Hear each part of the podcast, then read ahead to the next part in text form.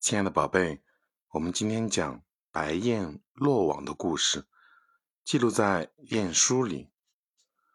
太湖岸边水草长得很茂盛，吸引了大群的白雁来到这里栖息。由于害怕猎人，这群白雁每天晚上休息时都会派一个雁专门放哨。一见人来，这只雁就会立刻尖叫起来。听到叫声，雁群就飞起来逃跑了。有个人家住在湖边，他弄清了白雁的习性，想到了一个捕捉白雁的好办法。一天，他故意点着火，在雁群栖息的地方走来走去。放哨的白雁马上惊叫起来。没等雁群醒来，他又赶快把火把浸到水里熄灭。雁群醒来后，发现根本没人，于是又放心的睡去。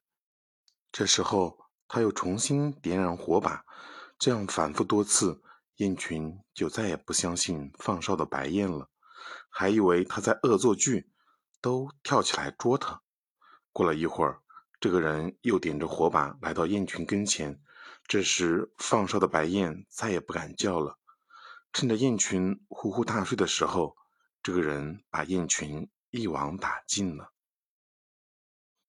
宝贝，通过这个故事。我们明白什么道理呢？雁群之所以被捕雁人抓住，是因为他们不再相信放哨的白雁，总是打击迫害它，使它发现敌情后再也不敢发出信号。这个故事告诉我们，我们要善意的对待别人提出的忠告。一旦没有人敢于向我们提出忠告，我们的处境就会非常危险。